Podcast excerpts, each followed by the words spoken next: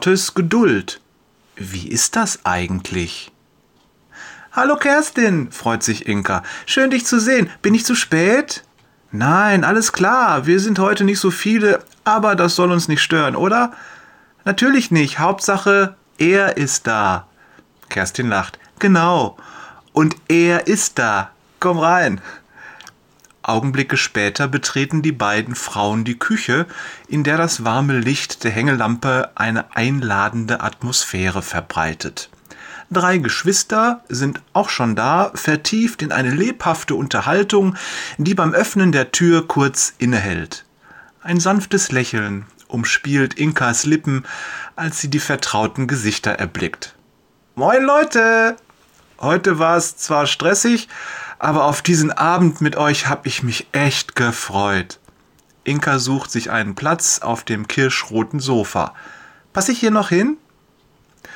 Eine halbe Stunde später sind die fünf in das Bibelgespräch über Lukas 13, Vers 1 bis 5 vertieft.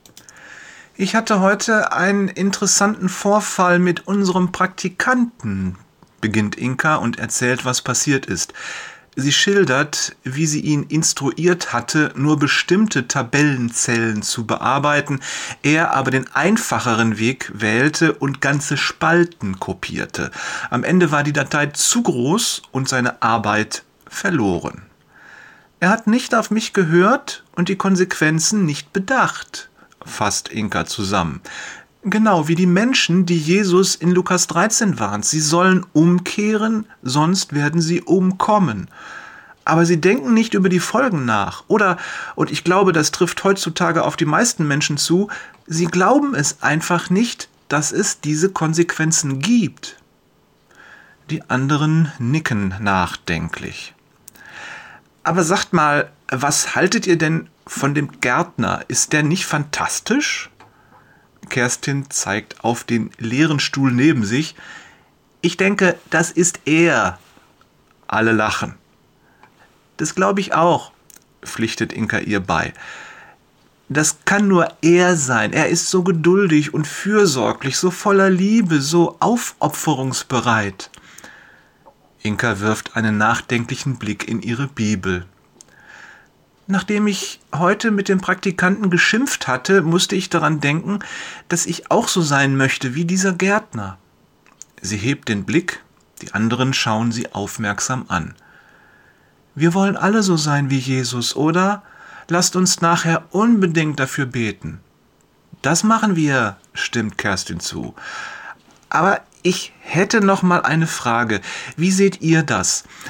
Einerseits macht Gott uns mit dieser Stelle sehr deutlich, dass wir uns besser heute als morgen für ihn entscheiden, aber andererseits hat er auch so große Geduld.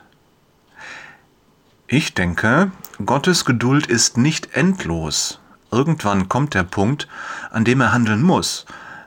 Irgendjemand hat mal gesagt, Gottes Geduld ist grenzenlos, aber nicht uferlos. Andreas zuckt entschuldigend die Schultern.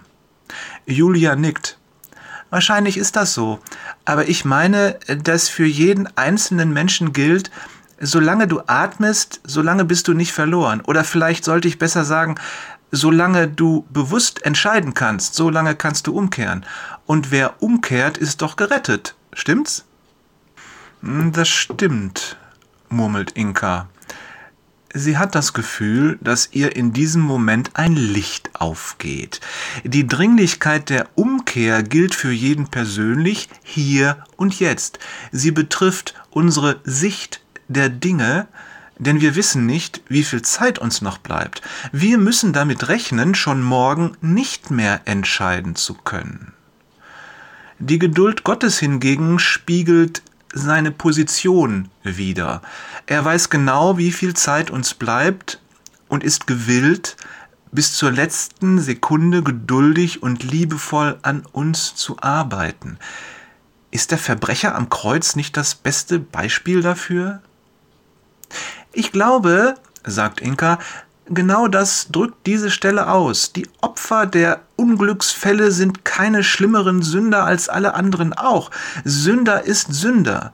Ich denke, dass Gott durch dieses Unglück, das einige Menschen getroffen hat, die anderen zur Umkehr aufruft. Sie sollen sich mit ihm versöhnen, solange noch Zeit ist. Die Verunglückten mussten die Dringlichkeit erleben, die Überlebenden dürfen seine Geduld erleben. Die nächsten Sekunden hört man nur das Ticken der Küchenuhr. Ich habe gerade mal nachgeschaut, bericht Andreas die Stille. Im Römerbrief steht etwas ähnliches. Römer 2, Vers 4. Oder betrachtest du seine große Güte, Nachsicht und Geduld als selbstverständlich? Begreifst du nicht, dass Gottes Güte dich zur Umkehr bringen will? Später auf dem Nachhauseweg nimmt Inka sich vor, gleich morgen noch einmal mit dem Praktikanten zu sprechen. Vielleicht ist sie doch ein wenig ungeduldig gewesen. Liebe Grüße von Jörg. Gut, dass Gott geduldig ist. Peters und Thorsten geduldig mit der Welt und ungeduldig mit der Umkehr. Wader.